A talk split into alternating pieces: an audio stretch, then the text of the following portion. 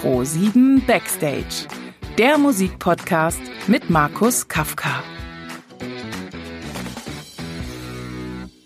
Ja gut, allerseits bei Pro7 Backstage, dem Musikpodcast mit mir, Markus Kafka.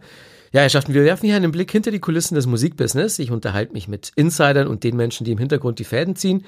Mein heutiger Gast ist Songwriter und Musikproduzent Alexander Ali Zukowski. Hallöchen. Hallöchen, freut mich sehr. Ganz meinerseits, äh, erste Frage zum Einstieg. Hast du heute schon einen Song von dir im Radio gehört, an dem du mitgeschrieben hast? Nee, habe ich nicht. Ich habe aber auch heute noch gar kein Radio gehört. Daher war die Wahrscheinlichkeit recht gering. Okay, hättest du Radio gehört, wäre die Wahrscheinlichkeit ziemlich groß.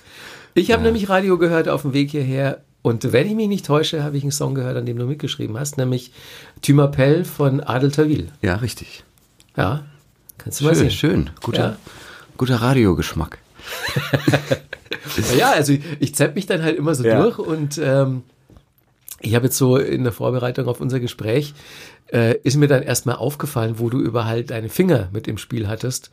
Äh, magst du selber ein paar aufzählen oder soll ich mal so aus meinem Gedächtnis ein paar aufzählen? Ähm, fang du doch mal an und ich kann ergänzen. Also ich weiß, dass du halt jetzt vor allen Dingen in letzter Zeit eigentlich alles für Alvaro Soler machst, ne? Mhm. Genau, also produzieren und schreiben. Ja. Genau. Ähm, außer, außer Texte, das äh, spanische Texte, das äh, so weit bin ich noch nicht. Aber genau, die, äh, die da, da, kommen wir eh noch dazu, wie genau. du das dann handhabst. Aber ansonsten fällt mir ein Jordan Alani, äh, Annette Louisanne, oder? Ja. Auch Helene Fischer. Ja. Ähm, Udo Lindenberg. Ja. Äh, wen haben wir denn noch? Moment.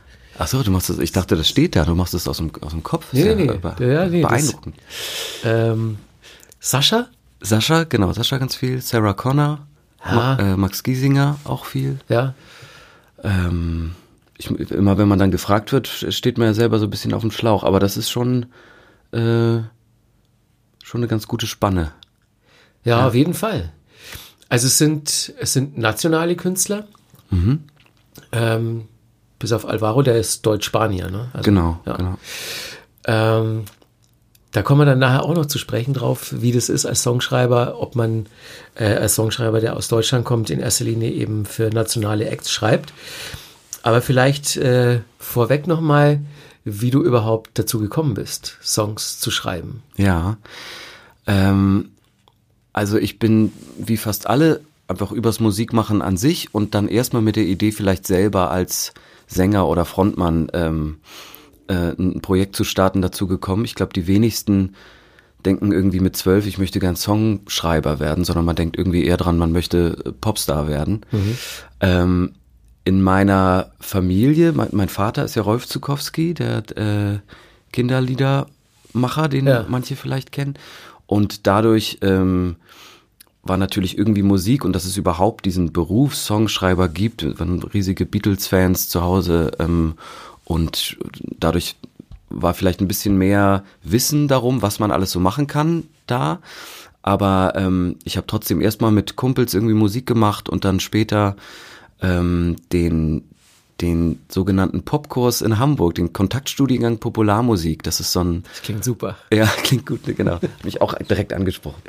ähm, ähm, das gibt's schon ganz lange, ist eine ganz tolle äh, Institution, so rund um äh, Peter Weihe und Anselm Kluge und ähm, äh, Udo Dahmen, der dann später auch die Popakademie ah, ja, ja, sag hat. Mir. Äh, und das ist so eine Art zweimal dreiwöchiger Workshop in Hamburg, wo sich äh, Musiker, Songwriter, Sänger und so weiter treffen. Und das ist gerade, wenn man denkt, ich möchte irgendwie Musik machen, aber habe keinerlei Kontakte oder weiß nicht, wie ich an Musiker für eine Band rankommen soll und umgekehrt Musiker, die sagen, ich möchte gerne in einer Band spielen, aber ich kenne keinen Sänger oder so. Ganz tolle Möglichkeit, sich zu finden.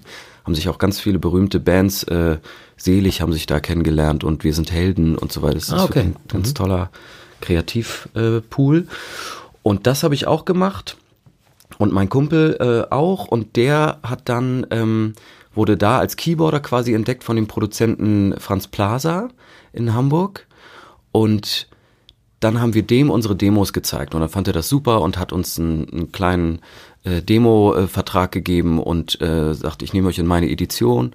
Und dann haben wir ein paar Aufnahmen gemacht mit unserem Projekt. Das hat sich dann aber eigentlich direkt bevor es anfing, zerschlagen. haben wir gemerkt, wir wollen doch ganz unterschiedliche Sachen, auch ich und mein Kumpel. Mhm. Und dann meinte aber der Produzent, ey, aber du schreibst doch super Lieder, ich suche gerade hier äh, Songs für einen anderen Act, den ich produziere.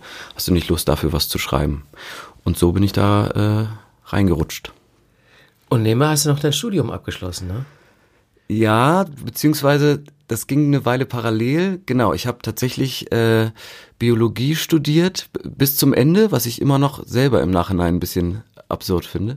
War, war das so Wunsch äh, des, der Familie, dass man... Nee, nee, das war irgendwie mein eigener ähm, Wunsch. Ich bin ein bisschen überraschend ausgemustert worden äh, und hatte eigentlich so die Zivi-Zeit äh, schon so ein bisschen eingeplant zum mal gucken, was ich so mache und dann musste ja. ich mich plötzlich viel schneller entscheiden, als ich dachte.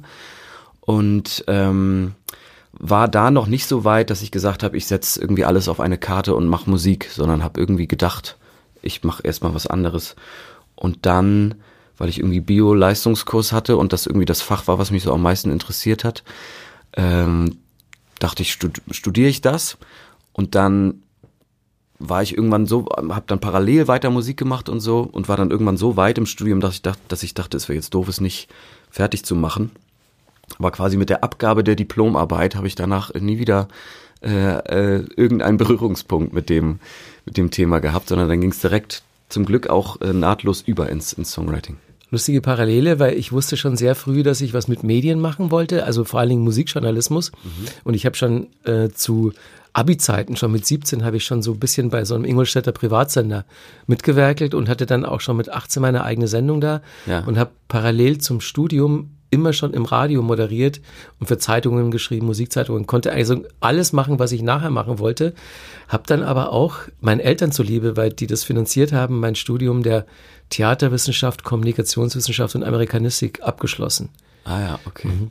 Aber immerhin hat dein Studium ja noch entfernt was mit dem zu tun, äh, was du da spielst. Das denke ich immer im Nachhinein, hätte ich doch wenigstens mal irgendwas studiert, wo ich jetzt ein bisschen was von verwenden könnte. Aber außer Ohren gibt es eigentlich keine Überschneidung zwischen Biologie und, äh, und, und Musik. Ja, wer weiß, vielleicht brauchst du es irgendwann mal. Wer weiß, genau. Äh, jetzt haben wir schon äh, rausgestellt, dass du Musikproduzent und Songschreiber bist. So für Leute, die nur eine abstrakte Vorstellung davon haben. Was ist denn der Hauptunterschied? Was macht der eine, was macht der andere, was machen beide? Ähm, also der Songwriter ähm, schreibt das Lied sozusagen, wie die, so wie es eben wört, wörtlich übersetzt ist. Das heißt, da geht es um äh, Komposition, also Melodie, Text und, äh, und Akkorde letztendlich. Man mhm. kann ein Lied einfach nur auf der Gitarre oder zum Klavier schreiben mit Melodie, Text ähm, und, und den Akkorden und dann ist das Lied fertig, das Lied fertig komponiert, getextet, geschrieben. Dann ist quasi ein Songwriter mit seiner Arbeit eigentlich fertig. Und ein Produzent ähm, ist eigentlich so, früher hat man auch Arrangeur gesagt oder das, das war noch mehr so, ein, so eine Vermischung, dass der sozusagen dann die, die rohe Komposition äh, zum Klingen bringt, äh, äh, Schlagzeug, Gitarre, ähm, äh, Keyboards, Streicher, was auch immer, so dass das, was man im Radio hört, was dann so toll und großartig klingt, das macht alles der Produzent. Gibt's auch so äh, Hybridformen? Leute, die beides machen. Ja, ja also gerade ähm, in der in der heutigen Musikwelt sind die Übergänge da immer fließender. Mhm. Also es gibt ähm, ganz viele Songwriter, so, da würde ich mich so zuziehen. Ich würde sagen, ich bin schon, mein Hauptberuf ist Songwriter, aber ich produziere auch und dann äh, macht man oft ja Demos von seinen Songs. Das heißt irgendwie schon mal präsentierbare äh, Skizzen oder auch sehr weit ausgearbeitete Skizzen, so dass dann jemand von der Plattenfirma oder ein Künstler, dem man den Song äh, zeigt, sich mehr darunter vorstellen kann. Und diese Demos, die sind durch die Möglichkeiten heute mit äh, Computern und so weiter, man muss sich ja nicht mehr in ein großes Studio einmieten, um, mhm. um ein Lied äh, äh, toll äh, zu produzieren. Ähm, die klingen oft schon so gut, dass man dann denkt, okay, das ist eigentlich jetzt auch fast schon fertig produziert oder ab jetzt übernimmt jemand anders, aber dann haben wir das zusammen produziert und so. Also das, die Übergänge sind da sehr fließend. Wie darf man sich denn das Prozedere überhaupt vorstellen? Hast du erst einen Song, der ist da in der Schublade mit 20, 30 anderen und dann kommt ein Künstler und du sagst, ich hätte da was für dich. Oder kommt der Künstler und sagt, ich brauche was ganz Bestimmtes und du schreibst daraufhin erst die Nummer? Ähm, das, es gibt beide Wege. Der zweitere ist, ist der öftere. Mhm. Ähm, das jetzt gerade, ich bin jetzt schon ein bisschen länger ja dabei, habe dadurch schon sehr viele Kontakte, Leute, mit denen ich einfach viel und immer wieder schreibe und wo dann jemand sagt, ey, ich mache ein neues Album, sollen wir wieder zusammen Songs schreiben. In, in den meisten Fällen schreibe ich mit den Künstlern zusammen und mhm. nicht für die Künstler. Und, ähm, und dann setzt man sich eigentlich zusammen und schreibt gezielt für das Album, was entstehen soll, Songs. Es gibt aber auch ähm, den Fall, dass man Songs tatsächlich irgendwie hat. Entweder man hat sie mal für ein bestimmtes Projekt geschrieben, sie wurden dann aber nicht genommen oder haben dann letztendlich da nicht hingepasst. Ähm, und dann hat man ein fertiges Lied, wo man denkt, ach guck mal hier, der und der sucht vielleicht gerade Lieder oder das könnte doch vielleicht passen. So war das zum Beispiel bei dem ähm, ich habe ja auch dieses äh, Lied Rise Like a Phoenix äh, ah, geschrieben. Eurovision Song Contest, Conchita genau, Wurst, ja. Genau. Und das war genau so ein Fall, wo, wo irgendwann ein Songgesuch äh, österreichischer Eurovision-Teilnehmer sucht Lieder. Dann habe ich das, das ich, ich bin bei einem Musikverlag, dann kriegt man da sozusagen immer, wenn jemand Songs sucht, ist das so einer der Verteilungspools, wie man so davon erfahren kann als Songwriter. Und dann ist mir eingefallen, dass wir eben Jahre davor dieses Lied geschrieben hatten für ein ganz anderes Projekt, was dann aber nicht zustande kam und der Song, der ja ein sehr spezieller Song, so ein bisschen James Bond mäßig ist, äh, äh, so im rumlag in der Schublade und dachte ich, Mensch, das könnte doch dafür genau passen. Und dass es jetzt so perfekt passt wie in dem Fall, das kommt tatsächlich selten vor, aber das ist ein ganz gutes Beispiel. Ist dann die Konkurrenzdenke groß oder sagt man, lass mal vielleicht zusammen versuchen, ja. kommen wir weiter durch Teamarbeit?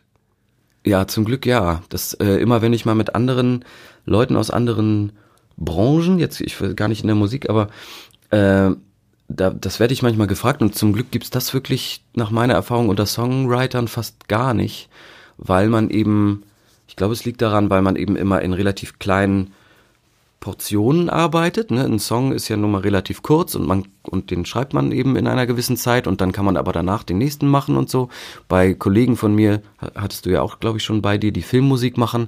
Zum Beispiel ist es ja immer ein Projekt, was über Monate ja. sich streckt. Und erst danach kann man ein neues Projekt machen, dass man da vielleicht viel eher denkt, oh, wenn ich das jetzt nicht kriege, dann äh, was mache ich denn dann? Dann muss ich mir was anderes suchen, während man bei Songs eben viel mehr sagt, auf dem Album sind zwölf Songs, da, da gibt's für ganz viele Songwriter eine Möglichkeit, sich einzubringen und Mensch, ich habe gehört, du hast das und das für den und den geschrieben, sollen wir nicht mal was zusammenschreiben und so. Das ist eigentlich eher so, dass man dann sagt, äh, man geht mehr auf Teamarbeit. Heißt es, ähm, dass man als Songschreiber vom Gemüt her ein sehr uneitler Mensch ist, der sein Ego zurücknimmt? Im Gegensatz zu eben Popstar zu sein? Ja, also auf jeden Fall muss man das irgendwie, also ich glaube ja, im, im Schnitt ja, weil die Leute, die ein ganz großes ähm, Bedürfnis haben, das nach außen zu tragen und zu repräsentieren, die sind dann ja guterweise eben auch äh, genau die richtigen dafür, den, den Job des Frontmanns zu machen und das rüberzubringen und Leute, die eben eher Lust darauf haben, hinter den Kulissen zu sein und Lust darauf haben, sich in andere reinzudenken und irgendwie dann genau das Richtige zu machen, wo man sagt, wenn, wenn ich jetzt, ich als Fan auch von diesem Künstler, ich würde am liebsten sowas hören. Also das ist, glaube ich, so das, worum man als Songwriter gut sein muss. Könntest du dann überhaupt Songs für Leute schreiben, deren Musik du per se kacke findest oder wenn, wenn du den Künstler als solchen nicht spannend oder doof findest. Also ja, aber also es gibt vielleicht Bereiche, wo ich sage, okay, da habe ich also generell, das ist auch bei mir immer mehr über die Jahre, als, als junger Wilder ist man ja noch ein bisschen radikaler so in seinen Ansichten, dass ich immer mehr denke, auch aufgrund der, dessen, was ich mache, jede Art von Musikstil hat seine Berechtigung. Wenn das Leute toll finden, dann ist es auch toll, dass es das gibt auch wenn ich selber damit vielleicht nicht so viel anfangen kann. Und es gibt ähm, vielleicht Bereiche, mit denen kann ich selber so wenig anfangen, dass ich sage, da kann ich einfach gar nichts Sinnvolles zu beitragen. Aber dass es vielleicht ein Genre gibt, wo ich sage, ich habe zum Beispiel was auch für ähm, Santiano geschrieben, das ist diese mhm. nordische äh, Volksmusik die eben, ich weiß nicht, ob du das kennst. Nur vom Weg, äh, no offense, also so ist, ja, ja. ist halt wirklich so gar nicht mein Ding. Ja, ja, das, das ist in Ordnung. Tatsächlich, ich bin ja im, im Norden in Hamburg aufgewachsen und anderen äh, Draht dazu noch. Äh, habe deswegen tatsächlich zu dieser Seefahrerromantik ein bisschen einen anderen Draht, so auch so kindheitsgeprägt. Äh, äh, geprägt. Aber das ist trotzdem eher so was, wo ich sage, das ist für mich ein Ansporn, okay, das ist jetzt eigentlich eine spannende neue Welt, in die man sich reindenken kann und äh, dann daran irgendwie das Spannende zu finden und zu versuchen, das dann so gut zu machen wie, wie möglich. Deine Erfahrung, äh, wenn wir es mal kurz einschieben, du bist Jahrgang 74, ne? Ja. Und machst jetzt insgesamt wie lange schon diesen Job als Songschreiber? Ähm, so ganz genau der Startpunkt ist schwer festzulegen, aber ich glaube, so richtig, also ich würde sagen, so 16, 17 Jahre oder so.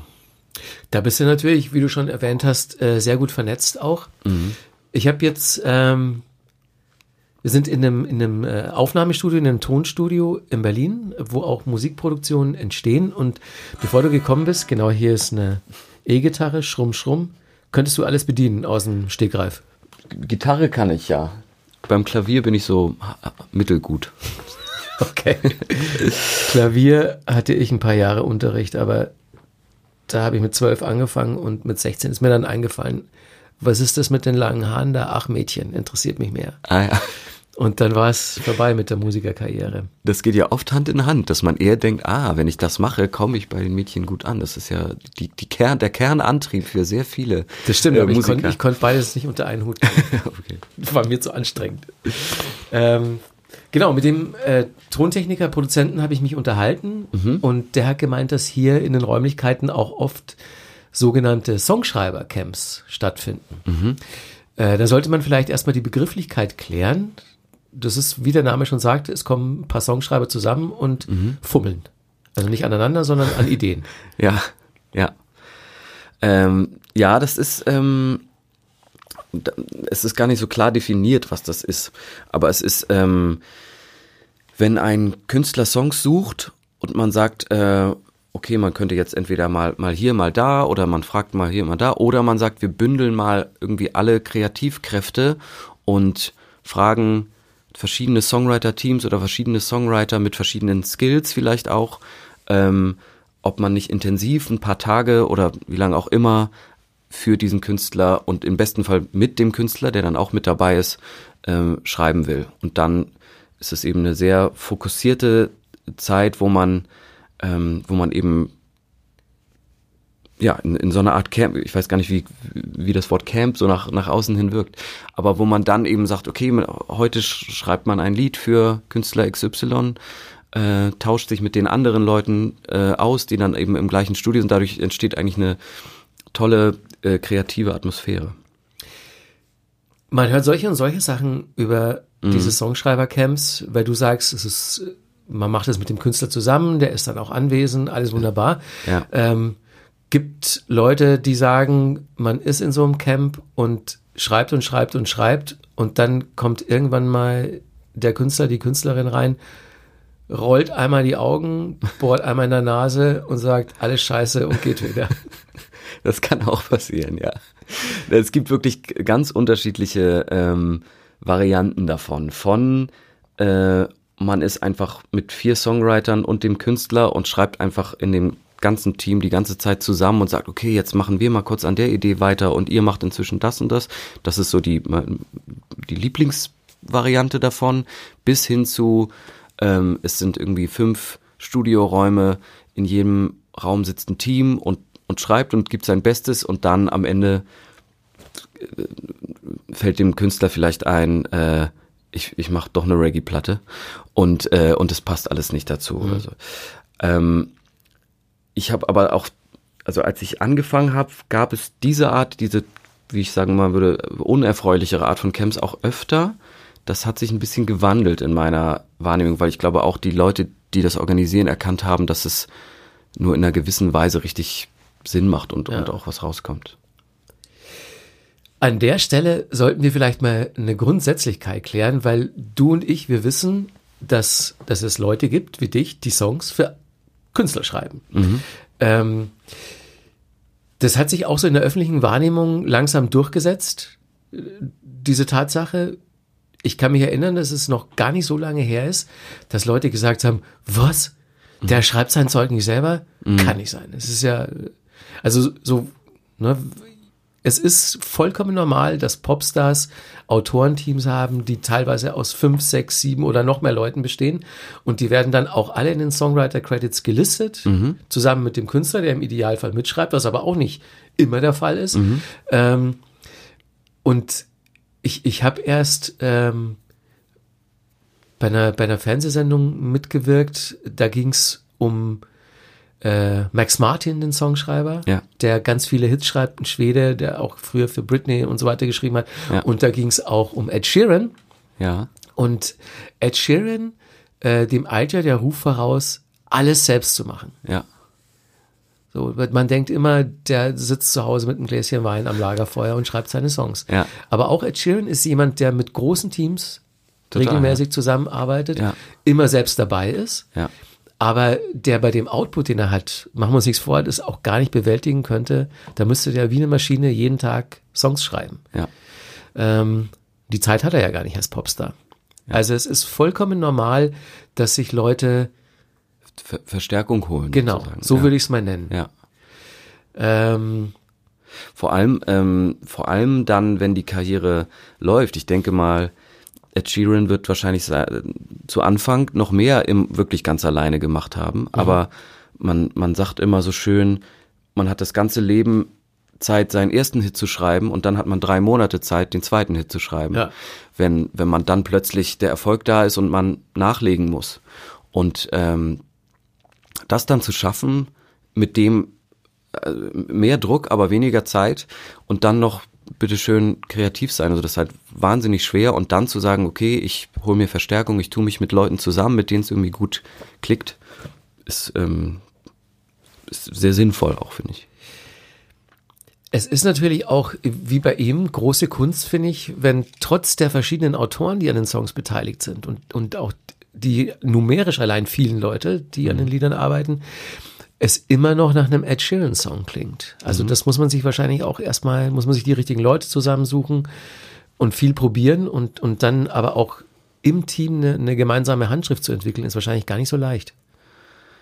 Nee, aber das, das zeichnet dann wiederum auch einen guten Künstler, Frontmann, Sänger aus. Also es, es gibt einfach viele Sänger, die durch allein schon ähm, durch ihre Art zu singen, äh, äh, allein schon das hält alles zusammen.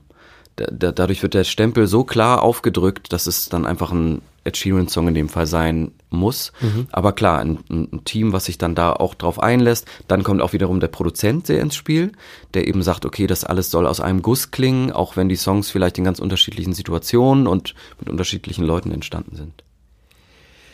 Würdest du zustimmen, wenn ich sage, dass ähm, Songschreiben oder für andere Leute Songs mitschreiben, dass es in erster Linie bei kommerzieller Popmusik auftaucht? Ja. Weil ich kenne jetzt ehrlich gesagt keine Indie-Band, keine Metal-Band, die sich Songschreiber ins Haus holt. Ganz, ganz selten, dass man mal vielleicht so einen Produzenten, der auch äh, ja dann musikalisch an der Platte mitwirkt. Also zum Beispiel Danger Mouse ist so ein Mann, mhm. der, äh, also mit den Red Hot Chili Peppers gearbeitet hat oder mit vielen anderen Bands, wo ich weiß, der hat die Songs mitgeschrieben und die Platte auch produziert. Mhm. Und das ist deswegen also auch ein Input, den man nicht unterschätzen sollte. Mhm. Aber ansonsten ähm, beschränkt sich schon eher auf den Stil, oder? Pop. Ich weiß nicht, ob es jetzt ähm, so sehr der Stil ist oder ähm, auch, also kommerziell im Sinne von kommerziell so erfolgreich, dass man eben als Songwriter, der daran mitwirkt, überhaupt davon leben kann, das zu machen. Weil, Stimmt, das ist ein wichtiger Aspekt. Ne? Äh, da muss ja irgendwas abfallen. Genau, und jetzt ähm, gerade bei, bei, bei einer Indie-Band, die jetzt vielleicht in, in, in kleinem Rahmen erfolgreich ist, da, da ist es ja eine Riesenzusammensetzung aus Live-Spielen, die, die Einnahmen durch Ticketverkäufe und so weiter. Und das dann sozusagen die, die, die GEMA, also die Copyright-Einnahmen, ja nur ein, ein, kleiner Teil von dem. Aber als Songwriter mhm. hat man ja nur diesen Teil. Das heißt, ähm, allein schon dadurch, wenn man sich sagt, ich möchte mich jetzt darauf spezialisieren, nur für äh, äh, finnischsprachige Indie-Bands zu schreiben, dann, dann könnte man davon äh, nicht leben. Also das ist, glaube ich, auch ein Grund. Jetzt so bei so richtig großen, äh, so wenn du sagst Chili Peppers oder so, da bin ich mir gar nicht sicher, ob es das nicht auch gibt. Vielleicht nicht so in dem Maße, aber dass man sagt irgendwie, wir haben den und den Autoren oder Produzenten, mit denen wir unsere Sachen zusammen entwickeln oder schreiben, das also da, da müsste man nur ein bisschen forschen, aber ich glaube, es ist nicht so, gar nicht so selten. Es gibt auf jeden Fall Produzenten, die ja auch äh, selbst im Studio da mitspielen. Also Danger Mouse mhm. ist einer, Rick Rubin ist ein anderer. Genau, ja. Da merkt man auch total, wenn der die Platte produziert hat, dass da entsprechend auch über eine Handschrift äh, ja, auf jeden ne? Fall. Ja, ja. Ähm, aber ja, das ist, macht total Sinn. Man muss als Songschreiber ja von irgendwas leben. Und mhm. ähm, kannst du, kannst du da so mal ein paar Zahlen reinwerfen? Ähm, wie, also ich, ich weiß zum Beispiel, dass äh, ich mache ja selber elektronische Musik und, und lege Techno mhm. auf und so und, und bringe auch drei, vier Releases im Jahr raus. Und das sind deswegen so wenige, weil ich halt versuche, das meiste selbst zu machen. Also ich produziere es mhm. nicht im Studio aus, weil ich kein Studio habe. Ähm, aber im Techno ist es gang und gäbe, dass es Ghost Producer gibt mhm. und dass ähm, in vielen Fällen nicht der Name, der auf der Platte steht, gleich ist mit dem, der die Musik produziert hat. Mhm. Ähm, und da gibt es halt so einen Betrag X, den zahlt man im Prinzip für den fertigen Track an den Ghost Producer. Mhm. Je nachdem, wie, viel, wie viele Erfolge der schon hatte, ist es halt teurer oder billiger. Ja. Hast du auch so ein Fixum oder was, was, was ist alles, was an Einnahmen im Idealfall bei dir zusammenkommen könnte? GEMA wahrscheinlich? Äh das kommt darauf an, ob man in dem Fall dann Songwriter und Produzent ist oder nur Songwriter. Mhm. Ähm, also ein, eine Sache, die, die eine weit verbreitete Fehlannahme ist, ist, dass man irgendwie auch eine Art Honorar oder Gage oder so bekommt für Songwriting. Aha. Ähm, sondern tatsächlich, das ist auch was, was, wo ich finde, das sollte sich äh, äh, ändern. Aber es ist so, dass das Songwriting selber äh, unbezahlt ist. Wenn, wenn, wenn ich mich treffe mit einem Künstler oder einer Künstlerin und noch einen anderen Songschreiber, dann schreiben wir und kriegen dafür gar nichts. Ähm, Erst wenn er genommen wird. Wenn er genommen wird und wenn er dann noch äh, Erfolg hat. Nur, also nur die Copyright-Einnahmen, die ein Lied abwirft, wenn es schon veröffentlicht ist, das ist das Einzige, wovon äh, Songwriter leben. Ach, das ist ja krass. Da musst du ja einen unglaublichen Arbeitsvorschuss erstmal leisten. Ja, ja. Das hätte ich nicht gedacht, weil ähm, nur der Weg dahin, der ist ja auch entscheidend und muss ja bezahlt werden. Also ich würde schon dafür plädieren, dass man erstmal so, so eine Grundgebühr hat, sozusagen, so ein Grundhonorar, mhm. das dann entsprechend erweitert wird, wenn der Song genommen wird, wenn er erfolgreich ist und so weiter. Es kommt dann noch oben drauf. Mhm. Aber ist nicht so, sagst du. Ist nicht so, nee. Hm. Ähm, ich weiß ehrlich gesagt auch nicht, wie das passieren konnte. Äh, äh, es hat sich irgendwie so eingebürgert. Wahrscheinlich, ähm, also auch in Zeiten, ähm, ähm, wo, wo eben noch mit, mit, mit Vinyl oder CDs und so insgesamt die Musikindustrie ja noch viel mehr abgeworfen hat und wo man auch sagt, ey, du hast zwar hier jetzt ganz viel umsonst gearbeitet, aber wenn dein Song auf dem Album ist, dann verdienst du ja auch richtig viel. Du wirst, also es war irgendwie eine Rechnung, die früher ähm, noch ein bisschen mehr aufging. Jetzt in den äh, Zeiten der, also CD, CDs gibt's ja bald gar nicht mehr, mhm. Downloads auch nicht, wo es irgendwie nur Streaming gibt, wenn du dann nicht irgendwie ein, ein, eine erfolgreiche Single schreibst, die auch im Radio läuft, ist, sind die reinen GEMA-Einnahmen wirklich, da, da, muss man wirklich richtig viel machen, um da, damit genug zusammenkommt, äh, um davon leben zu können. Und dann ist es eigentlich noch absurder, dass man sagt, okay, und all diese Arbeit, die man da reinsteckt, macht man erstmal auf Verdacht und äh, für Umme. Äh, das ist auf jeden Fall ein System, was irgendwie, irgendwie schief hängt, für mein Gefühl. Wie ist denn dein kreativer Prozess? Bist du 24-7 Songwriter oder setzt du dich mal konzentriert hin? Hast du irgendwas immer dabei, ein Aufnahmegerät oder so, wo du, wo du Skizzen und Ideen erstmal ablegen kannst? Äh, ja, also jetzt natürlich äh, hat man das Handy immer dabei mit, mit der Funktion Diktiergerät. Äh, und die wird auf jeden Fall sehr, sehr rege benutzt von, von unser eins. Da summst du was rein? Da summe ich was rein, ja. Tatsächlich ganz so, wie man sich das, glaube ich, tatsächlich äh, äh, heute auf, auf dem Weg hierher. Sogar hatte ich äh, so vor mich hingesungen und dachte, ach, die Melodie ist irgendwie ganz gut, die nehme ich mal kurz auf. Kannst du mal vorsummen, dann merke ich mir die und dann gucke ich, ob, ob in einem Jahr irgendein Song in der Hitparade so klingt. dann müsste ich noch mal reinhören. Bevor ich das ähm, Nee, weil also die, die, die Erfahrung wiederum macht man schnell. Manchmal hat man eine Idee und denkt, wow, die ist so super, die vergesse ich nie. Und irgendwann merkt man doch, man, man vergisst es. Man muss alles, also zumindest bei mir und auch bei fast allen, die ich kenne, muss man alle guten Ideen eigentlich sofort aufnehmen oder Textideen aufschreiben, weil man sich sonst äh, in den Arsch beißt, wenn man äh, am nächsten Morgen es sich einfach auf, ums Verrecken nicht mehr dran erinnern kann. Ja. Aber ähm, genau, und früher eben hatte ich so ein, so ein Kassettendiktiergerät und, und so weiter. Ähm, und ja, 24-7 in dem Sinne vielleicht schon, dass die Antennen irgendwie immer da sind, äh, sei es, dass man irgendwie in einem Gespräch irgendein komischer Versprecher ist oder irgendein Satz fällt, wo man sagt, ach, das ist ja irgendwie eine, da, könnte man doch eine Songidee draus machen oder das ist zumindest eine, eine coole Zeile, die man vielleicht, die, die passt total gut zu dem Lied, an dem ich sowieso gerade arbeite. Ähm, oder eben, eben eine musikalische Idee. Ich habe es ganz oft, dass ich irgendwie in, in einer Bar oder so, wenn so Musik so ein bisschen äh, halb äh, halb verdeckt äh, so im Hintergrund läuft, dass dann aber irgend so ein bisschen so eine Musikinformation ist, wodurch ich dann in irgendeinem Rhythmusgefühl bin, wo ich dann auf eine Melodie komme, die dann mit dem Lied, was da läuft, gar nichts zu tun hat, aber wo ich mir dann Melodien, Melodieideen aufnehme und so. Ich habe auch ähm, mit jemand, der Songs schreibt, mich unterhalten und er hat gemeint, dass es seit Streaming so das Maß aller Dinge ist, ähm, so eine Tendenz gibt, die erfolgreiche Popsongs immer schablonenmäßiger aussehen lässt. Ne, es muss in den ersten 30 Sekunden muss jetzt alles passieren, was die Leute bei der Stange hält, mhm. damit der Stream als Stream gezählt wird. Das heißt, muss direkt oft schon mit der Hook anfangen und ähm, Songs klingen einfach vom Aufbau her anders als noch vor zehn Jahren. Mhm. Ähm, hast du auch gemerkt, dass du dich von Dingen verabschieden musstest, um Leute, um, um Songs an, an einen Mann zu bringen, die dir eigentlich lieb und teuer waren und, und dich dahingehend verbiegen musstest, dass es dir eigentlich widerstrebt?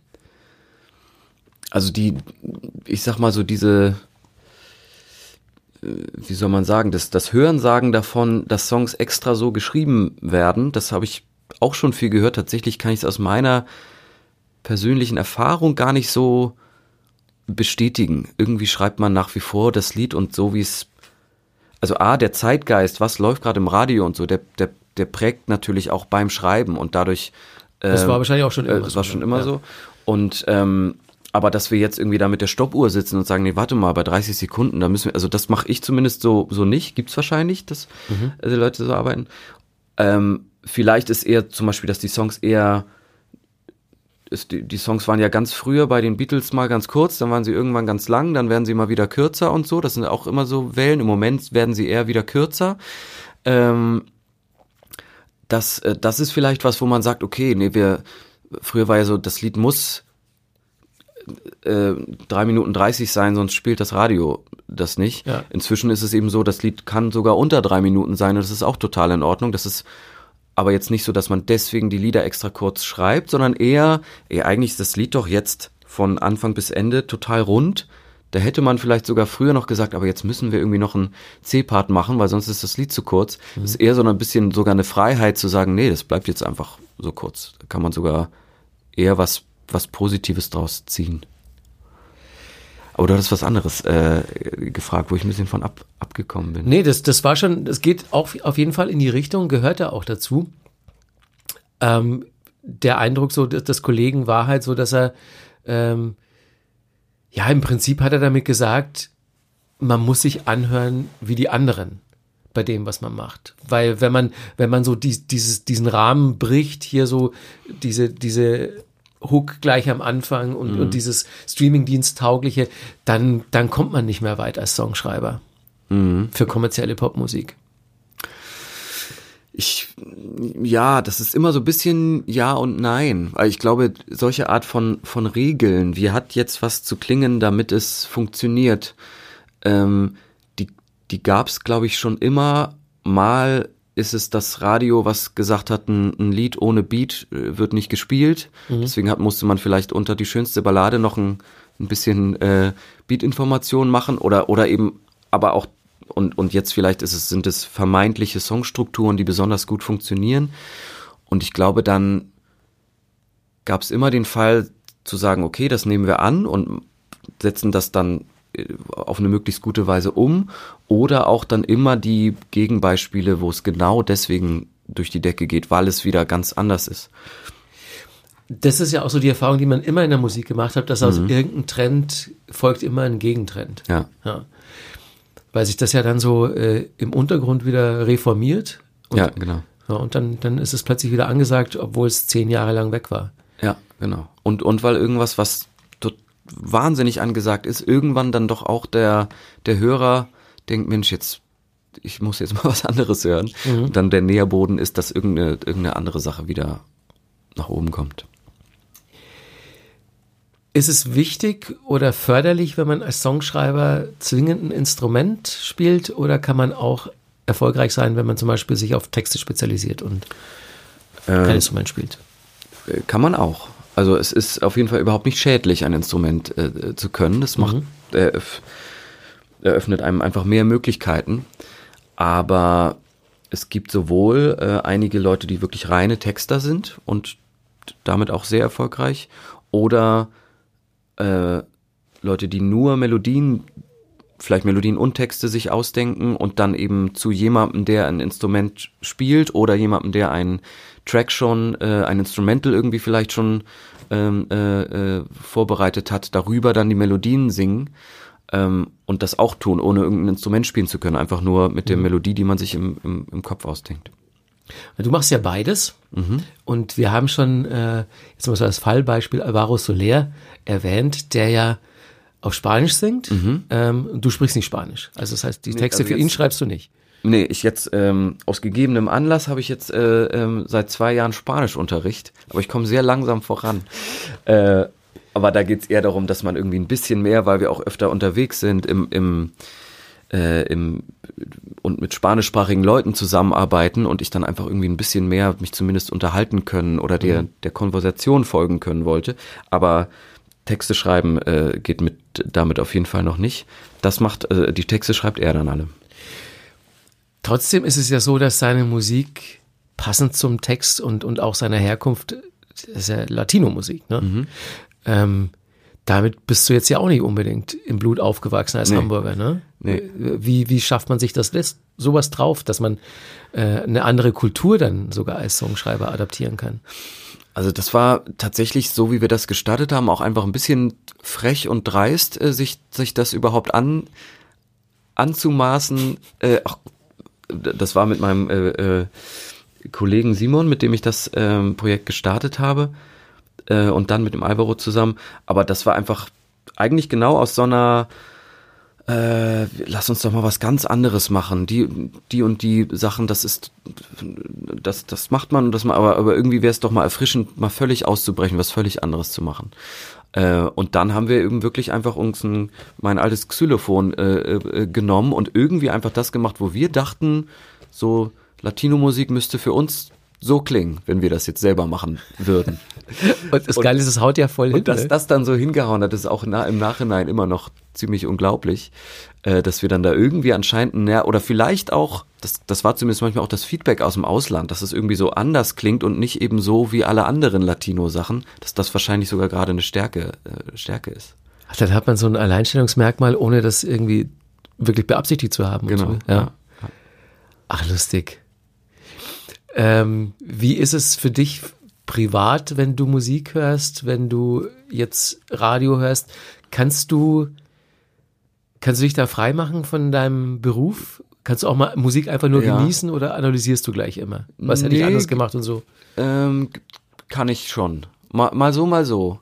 Ähm, aber es ist jetzt nicht so, dass immer, wenn ich Musik höre, sofort alles analysiere auf, äh, ah, warte mal, das hätte ich anders ge gemacht oder, oder ah, so, gut getextet, sowas, äh, sowas müsste ich auch mal machen oder so. Das, das passiert schon, dass einem Ja. das so anspringt. Da kann man dann vielleicht nicht ganz aus seiner Haut, aber ich kann auch nach wie vor einfach Musik einfach nur hören und äh, genießen. Welchen Song hättest du wahnsinnig gern geschrieben? ich, ich weiß nicht, warum der mir jetzt, gar- aber es gibt einfach ganz, natürlich ganz viele Songs, die ich großartig finde. Aber zum Beispiel äh, Goodbye Yellow Brick Road von Ah. Elton John ist eins meiner Lieblingslieder. Das hätte ich, das hätte ich gerne selbst geschrieben. Elton John ja auch äh, interessant, weil Elton John ja auch immer einen äh, Partner hatte. Bernie Genau. Taupin, der die Texte geschrieben hat. I- Interessantes Beispiel, ähnlich auch wie Udo Jürgens zum Beispiel, wo, ähm, wo glaube ich kaum jemand ahnt oder, oder wo alle eigentlich davon ausgehen, der schreibt das alles ganz alleine. stimmt. Ähm, und der hat ja auch keine Texte geschrieben, sondern hauptsächlich ein, ein Texter, mit dem er immer zusammengearbeitet hat. Ja. Und, äh, und genau, und äh, Elton John auch, eine quasi, ich glaube, wirklich eine dauerhafte Partnerschaft bis, bis heute, äh, äh, so ungefähr. Bernie Taupin, Ja. der alle, alle Texte schreibt.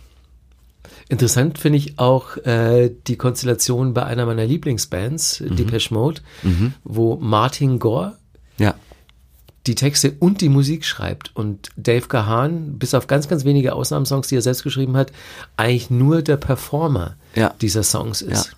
Gibt's ja ein paar Beispiele auch, ne? Bei ähm, Oasis Ja, Äh, genau. Noel hat oder- ja alles geschrieben. oder The Who auch, äh, wo, wo Pete Townsend Mhm. geschrieben hat. Also das ist ein, ein in der Popmusik, in der Bandwelt äh, ein, ein anscheinend sehr bewährtes Prinzip, auch, also weil es dann ja eigentlich auch eine perfekte Symbiose im besten Fall sein kann, wenn der Ja. eine sagt, ich schreibe geniale Songs, aber ich bin kein besonders guter Sänger oder ich bin einfach nicht so die Rampensau.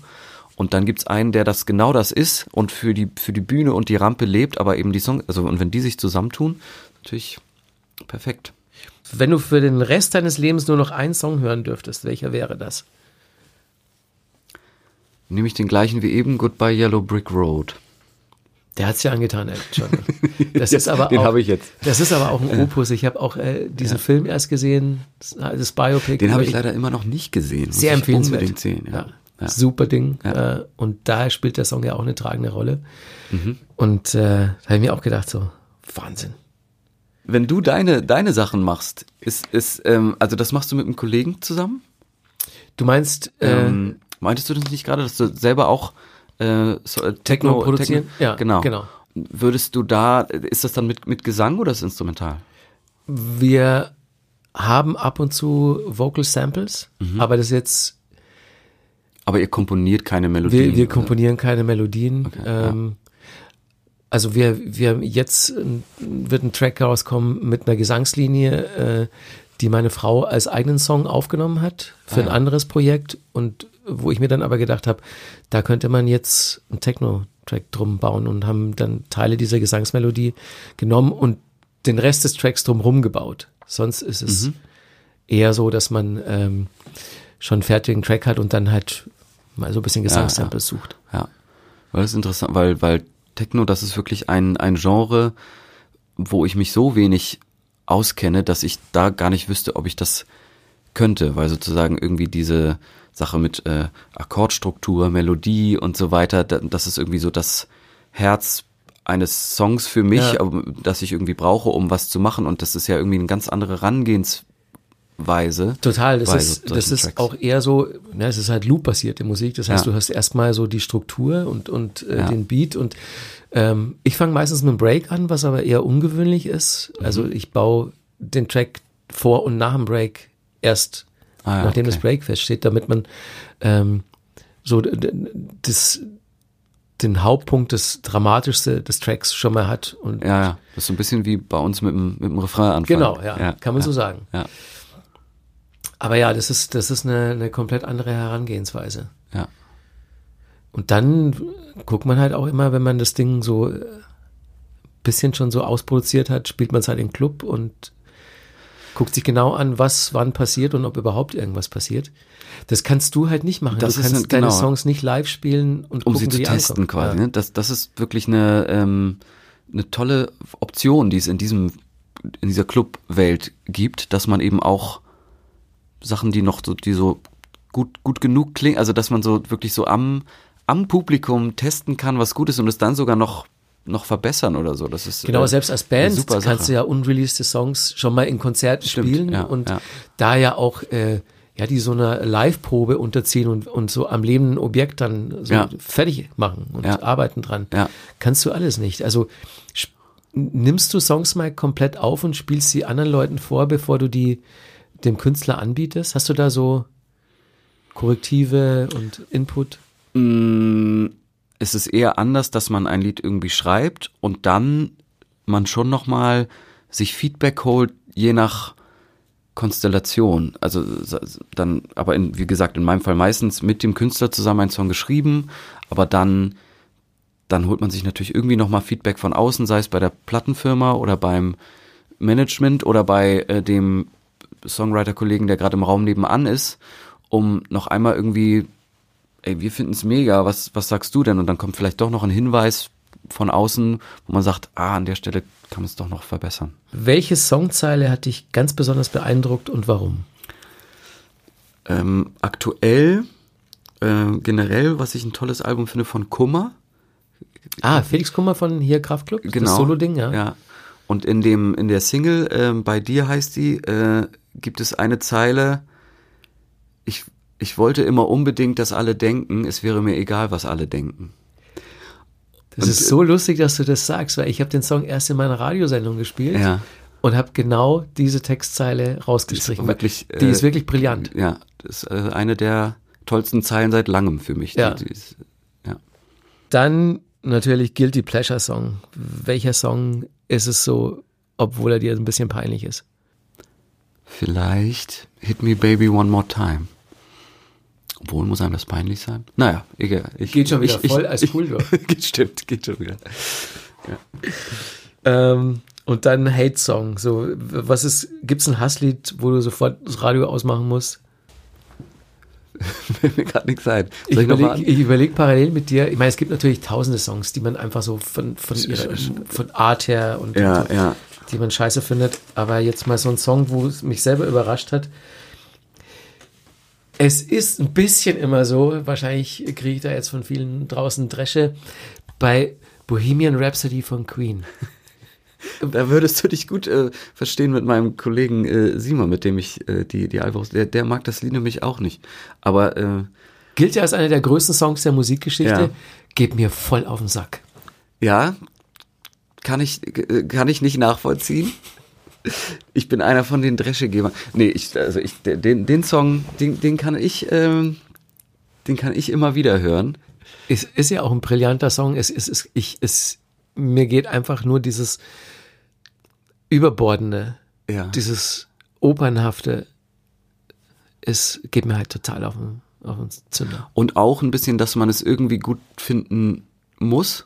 Also, dass irgendwie das so als, äh, wer, als gesetzt gilt, dass das Spielt genial ist. auf jeden Fall eine Rolle. Also da spielt auch meine musikalische Sozialisierung eine Rolle, weil ich ähm, die ersten Sachen, die ich ganz cool fand, waren halt Ende der 70er, Anfang der 80er, so Ja. Punk- und New Wave-Geschichten. Ja. Und da hat Queen halt so eigentlich nie richtig reingepasst. Ja. Queen, Genesis, so diese ganzen progressiven Geschichten Mhm. ähm, Mitte, Ende 70er. Zu wenig Punkrock. Wobei in Bohemian Rhapsody ein Punkrock-Teil ja drin ist. Ja. ja. Ja, okay, Ali, das war, war mir ein großes Vergnügen. Ja, Vielen Dank. gleichfalls. Das war der ProSieben Backstage Podcast mit Songschreiber und Produzent Ali Zukowski. Hat großen Spaß gemacht. Dankeschön. Eine Produktion von Pro7 Sat1. Redaktion und Schnitt Caroline Schmidt und Katja Lieske. We love to entertain you.